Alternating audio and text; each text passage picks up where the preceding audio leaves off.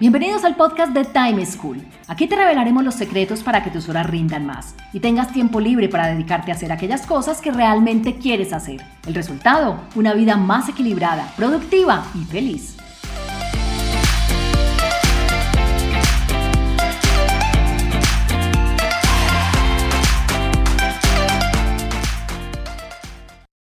Hola, soy Juan Pablo Lema, un inquieto por la productividad y un estudioso del manejo del tiempo. Bienvenidos a un nuevo capítulo del podcast de Time School, en donde siempre les tenemos recomendaciones para que sean más productivos y disfruten mucho más de su tiempo. El tema de hoy es el pensamiento crítico para la toma de decisiones. Hablaremos sobre qué es el pensamiento crítico, cómo aprovecharlo para la solución de problemas y sus beneficios en la toma acelerada y eficaz de las decisiones. Para ello contamos con la presencia de Federico Hederick. Federico es un diseñador industrial de la Pontificia Universidad Javeriana, que cuenta con un máster en mercadeo de la Universidad de Barcelona y más de 30 años de experiencia profesional. Actualmente es el director de Affinity, una empresa que ayuda a las compañías a automatizar funciones críticas para incrementar el rendimiento y eficiencia de los equipos de trabajo. Desde allí se dedica a liderar la transformación digital integral de las empresas, entregando mejoras en experiencia del cliente, excelencia operativa, desempeño superior, cultura organizacional y desarrollo de capacidades competitivas. Federico, bienvenido. Muchas gracias por aceptar nuestra invitación a acompañarnos en el podcast de Time School. Hombre, Juan Pablo, gracias por la invitación. Qué gusto estar aquí. señor, el gusto es nuestro. Con todos tus escuchas. claro que sí, aquí estamos todos felices de tenerte. Bueno, quisiera que empezáramos este tema de toma de decisiones hablando sobre qué es pensamiento crítico.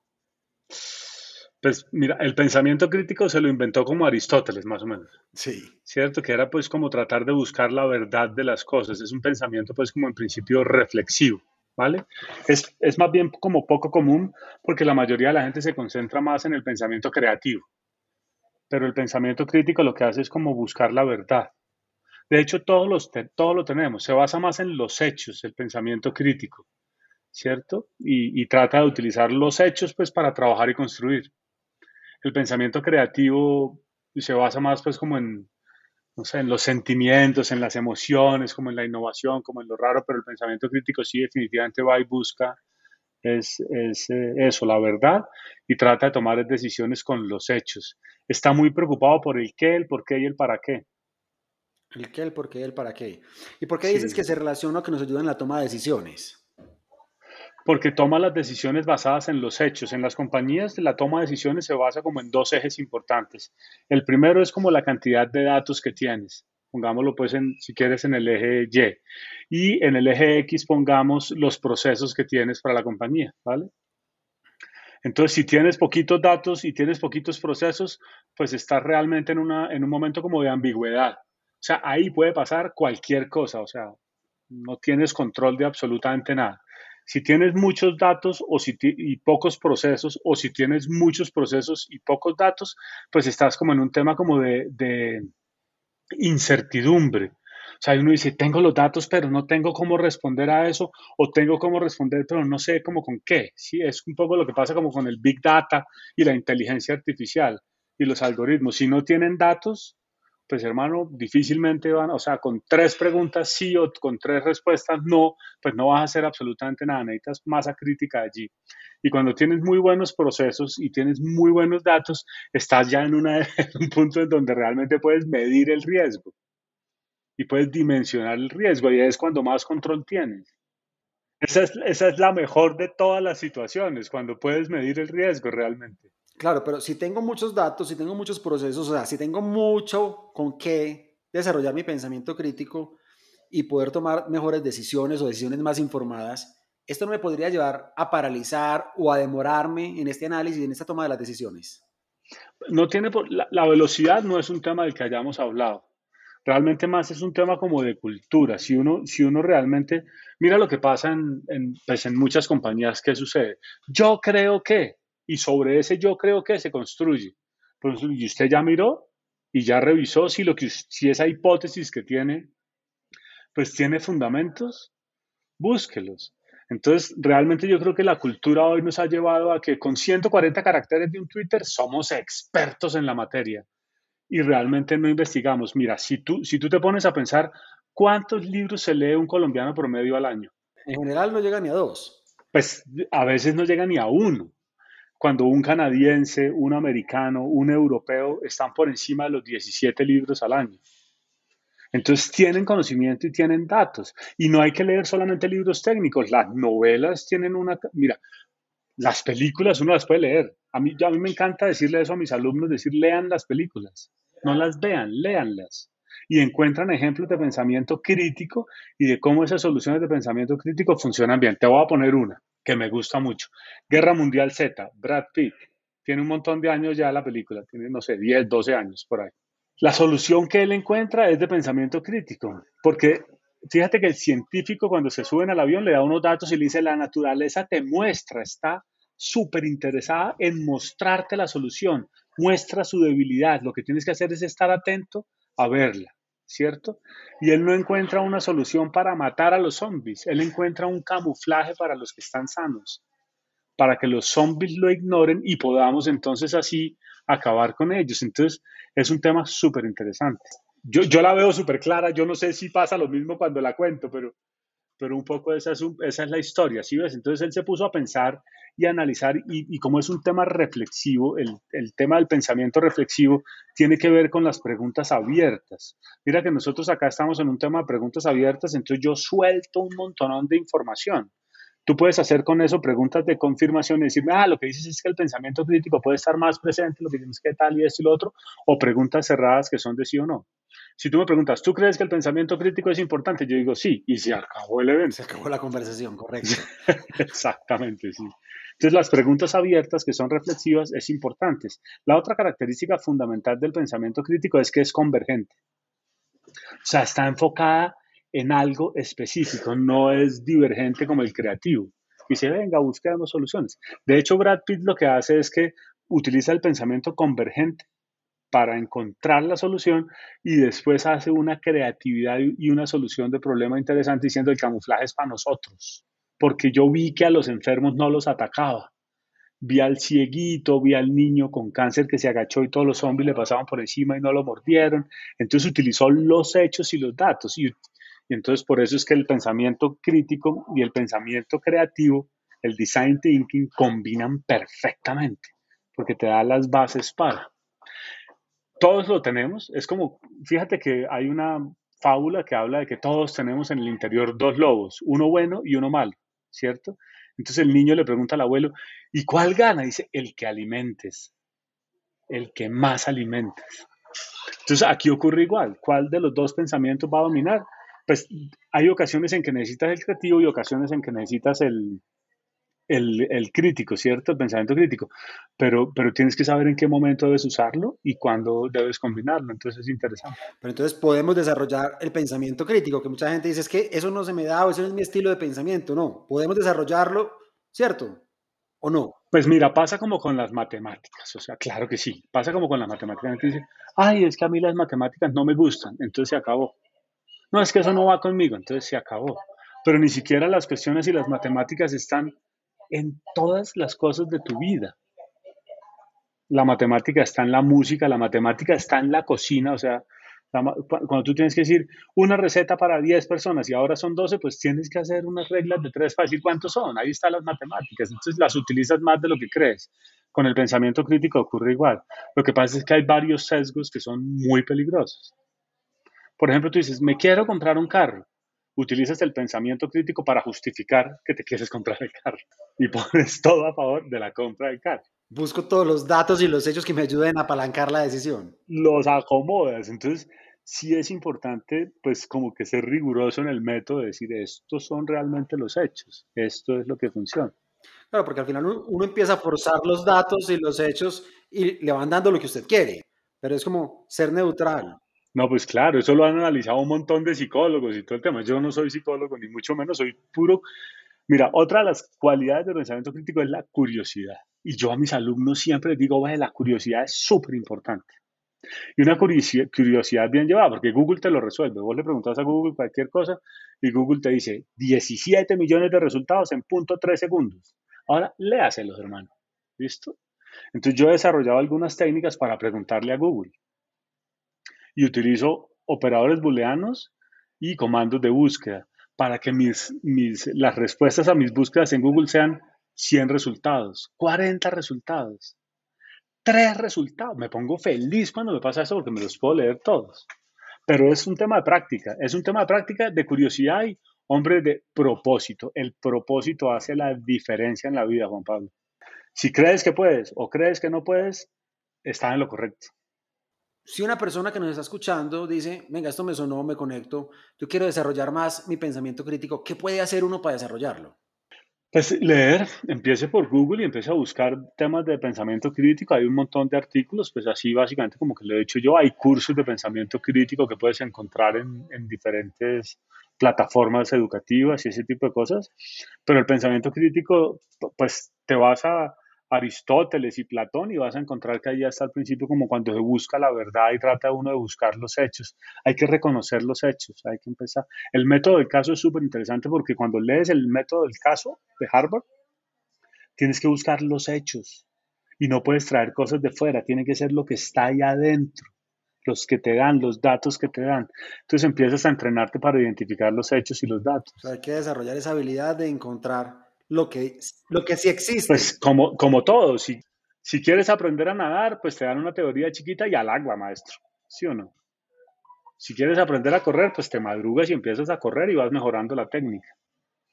Puedes correr de manera natural, pero probablemente tengas más lesiones y seas menos efectivo. Si quieres realmente mejorar, tienes que aprender a leer y empiezas a encontrar que hay diferentes técnicas, ¿cierto?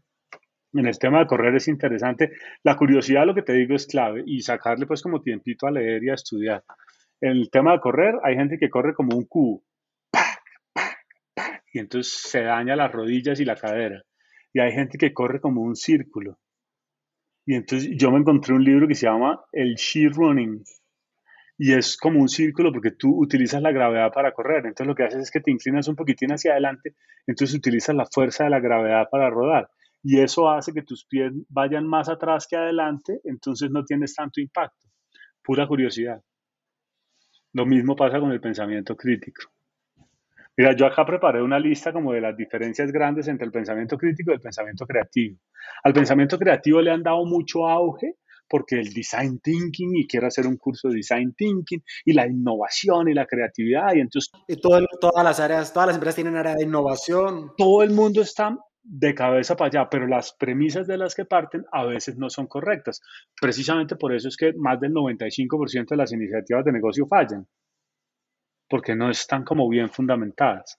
Entonces, mira, el pensamiento crítico es lógico, es secuencial y está súper enfocado, no te distraigas. este es el punto que estamos tratando, ¿vale? Lo otro es que es, utiliza lo racional, es, es crítico, es un pensamiento realmente deductivo, o sea, tú dices, estos son los hechos, esta es la situación, tratas de encontrar siempre la verdad.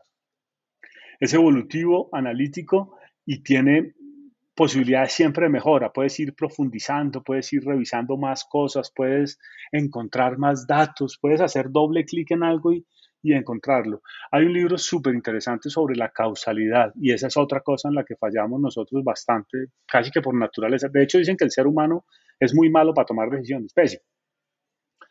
Entonces, entonces lo que dice es, mira que la mayoría, o sea, la mayoría de los premios Nobel se los entregan a suizos. Los suizos comen muchos chocolates. Entonces uno dice, ah, si como chocolate me voy a ganar un premio Nobel. Y resulta que no es eso, la relación está en otra cosa y es que los suizos son ricos y como son ricos pueden comer mucho chocolate, ¿cierto? Pero son curiosos, estudiosos, técnicos y, y por eso es que se ganan los premios Nobel. Pero es la riqueza la que permite hacer investigación y desarrollo, es la riqueza la que permite hacer esas otras cosas. Entonces hay que hacerle doble clic y buscar realmente cuál es la causa de las cosas, ¿vale? Perfecto. Lo otro es que el pensamiento crítico es optimizador, trata de por eso se basa en datos y procesos. Si ves que tiene como esas dos, esos dos ejes importantes, interpreta la información y saca conclusiones. O sea, cuando él dice, ¿cuál es la conclusión de esto? Yo tenía un jefe súper interesante en una época de mi vida que siempre que hacía una reunión con un grupo de más de cuatro o cinco personas, escogía uno al azar y le decía, ¿usted qué entendió? Y al que le preguntaba le tocaba decir, no, que esto y esto y lo no te imaginas la cantidad de sorpresas que uno se encuentra con eso. Claro. Haz el ejercicio o hagan el ejercicio, pues los que están oyendo, hablen con sí y que entendió y verás que la cosa pues es un poco diferente. El pensamiento crítico también trabaja mucho con las probabilidades. Decir, ok, si este hecho es cierto, ¿qué pasa? Si este hecho es este? Y eso me lleva a otro tema que me apasiona muchísimo, que es los posibles futuros. Porque es que ya la ciencia ficción es una ciencia como de hechos.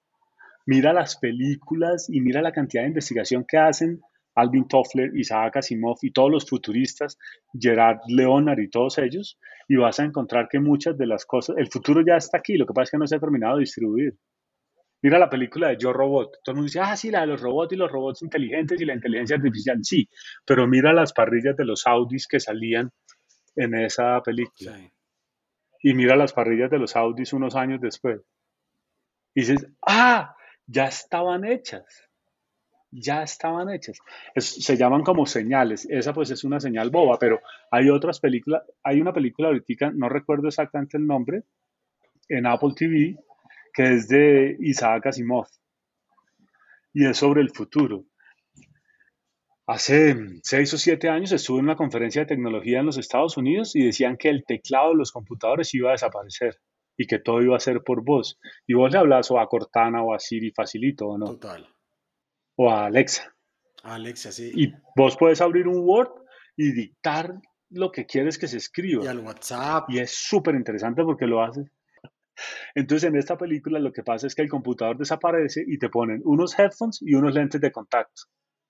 Y todo el procesamiento está como allí. Entonces cuando tú dices, muéstrame, yo no sé qué, ¡pum! te pone una pantalla más grande, más chiquita, la, la pantalla es del tamaño que quieras y ahí haces videoconferencia y todo. Y ese es el computador, el teléfono. Fíjate que las telecomunicaciones han sido convergentes. Antes era la cámara digital y el teléfono y el iPod. Ahora todo está en una sola cosa. Y ahí está el computador y tiene las herramientas y tiene la nube. Y todo. O sea, eso va caminando en esa dirección durísimo. Entonces, esos son hechos. Es interesante poderlos leer y poder entonces eh, empezar a enfocarse en esas probabilidades de los futuros probables, ¿vale? Después te dice, se utilizan una cantidad de reglas establecidas y el pensamiento crítico es súper eficiente porque busca precisamente encontrar ese hecho que es la verdad, ¿vale? Y comprueba en base a hipótesis. Uno dice, si lanzo esta, es que uno no tiene casi tiempo para pensar en eso. Mira que muchos de mis alumnos me dicen, pero ¿de dónde saca el tiempo? Y eso me lleva a otro punto súper interesante. No sé si te han llegado mails de Microsoft de Office 365 cuando utilizas SharePoint y todas estas herramientas colaborativas, te llega un mail que dice, quiere, tiene, estas son las posibilidades en su agenda para reservar tiempo para pensar y para concentrarse. Y casi nadie utiliza ese tiempo. A mí el tiempo que más me gusta, pues yo, mira que yo en principio me acuesto como temprano, entre semana casi siempre, golpe de 10 de la noche ya estoy eh, acostado, pero golpe de 4 y media o 5 de la mañana me levanto porque me encanta a esa hora un buen café y tengo una hora y media para mí, para mis cosas, sin que nadie me diga nada. Entonces, ese es mi tiempo de pensar. Claro, ese es uno de los tiempos que en general yo he podido evidenciar que a la mayoría de personas que dicen y de verdad disfrutan de tiempo para ellos, ese es el momento. Tomarse un café, prepararse un té, leer, meditar, analizar, lo que quiera, el tiempo es tuyo y las distracciones externas están controladas. Están súper controladas. Entonces ese es un muy buen momento para pensar. Entonces yo lo distribuyo entre diferentes cosas. Pues puedo hacer ejercicio, lo puedo hacer antes de acostarme tranquilo, me pego un baño y duermo delicioso. Entonces ya no lo, antes lo usaba para hacer ejercicio, ahora no me gusta esa hora para hacer ejercicio. Ahí prefiero leer, investigar, escribir, ahí desarrollo pues como mi podcast, ahí hago como las cosas que realmente me generan gran placer. ¿Vale? Entonces, se te vuelve súper eficiente el tema del pensamiento, del pensamiento crítico. Y lo otro es que utiliza muchísimo los patrones y está concentrado en el hemisferio izquierdo. Mientras tanto, el pensamiento creativo es es lateral, va como por, ese se mueve, es como desordenado, es súper instintivo, es divergente, ese piensa en esto y piensa en aquello y piensa en lo otro hasta que encuentra una solución. Es como imaginativo y deductivo, entonces cruza una cosa con otra y hace todo el tema. Busca como la novedad, ¿vale? Te puede sorprender, ¿eh? a ti se te ocurren las grandes ideas si te estás duchando, si estás corriendo, a veces te levantas de noche y dices, uy, esto es, por eso es bueno tener una libretica al lado del, al lado de la mesa de noche, porque si le dices a Siri que anote eso, tu señora te pega. Total. Apenas ilumine la pantalla en medianoche. Entonces, esa, no sirve, por eso la librética, pues, como sin hacer ruido para respetar a los demás y ese tema, ¿vale?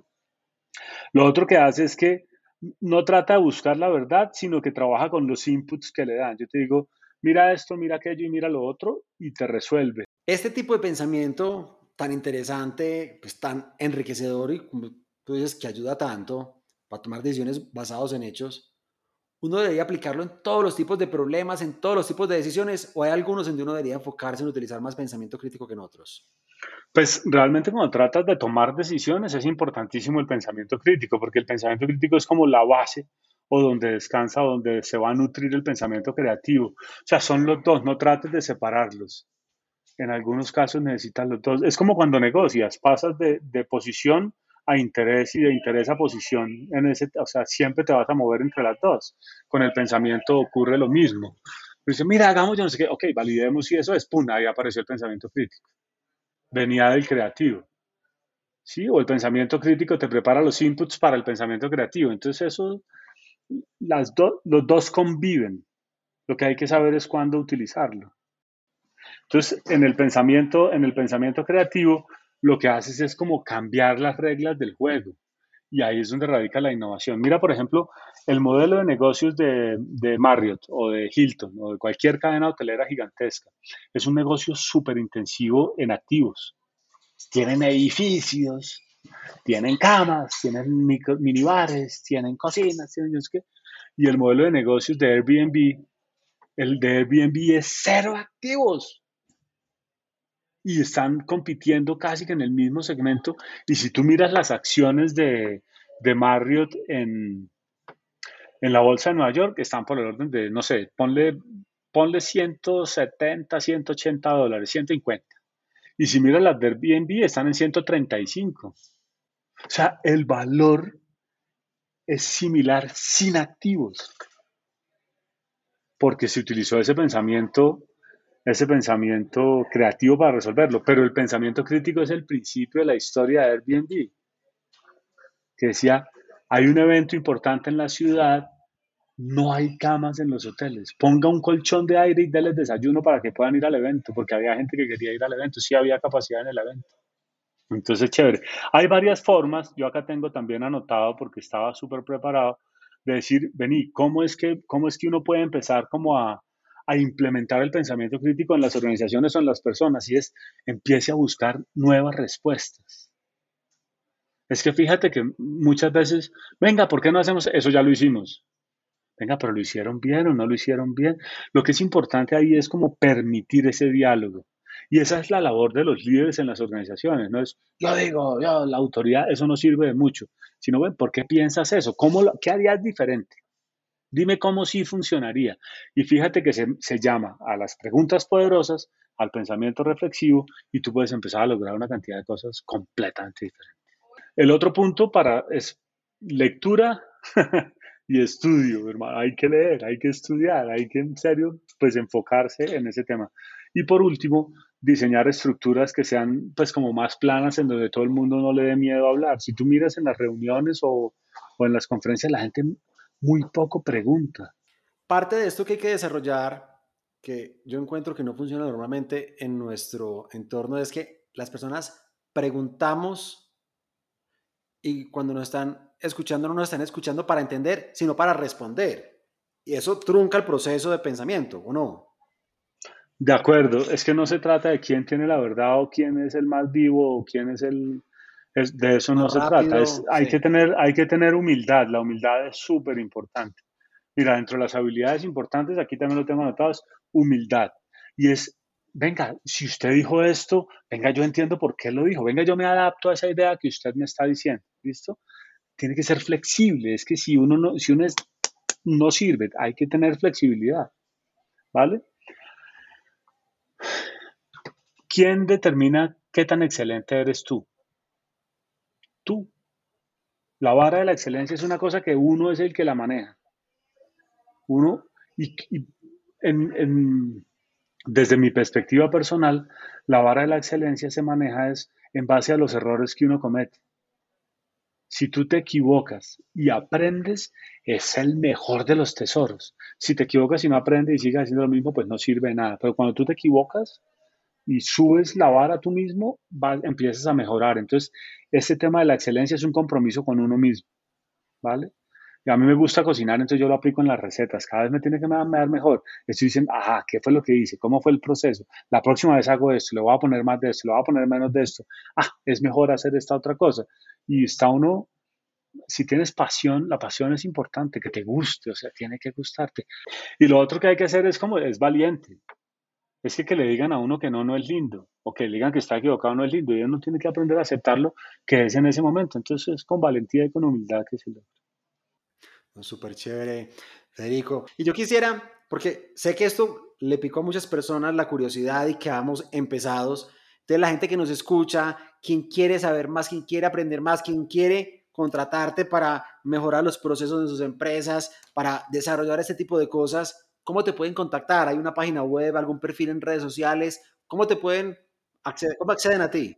Sí, mira, yo tengo mi, tengo mi profile en LinkedIn, que está mi nombre como Federico Hedevich, en LinkedIn me encuentran y pues ahí me pueden escribir, yo estoy súper abierto pues a todas las cosas que si alguien me pregunta yo con seguridad que le contesto por ahí o la página web de mi compañía que es affinity.com y listo y tengo además un podcast que se llama Sala de Juntas y ahí pongo diferentes temas y está acompañado de su correspondiente canal de YouTube. Perfecto, ¿no? Van a estar todos referenciados aquí en la descripción de nuestro podcast para que las personas pues fácilmente accedan a los links y te puedan contactar. Chéverísimo, muchas gracias, Juan Pablo.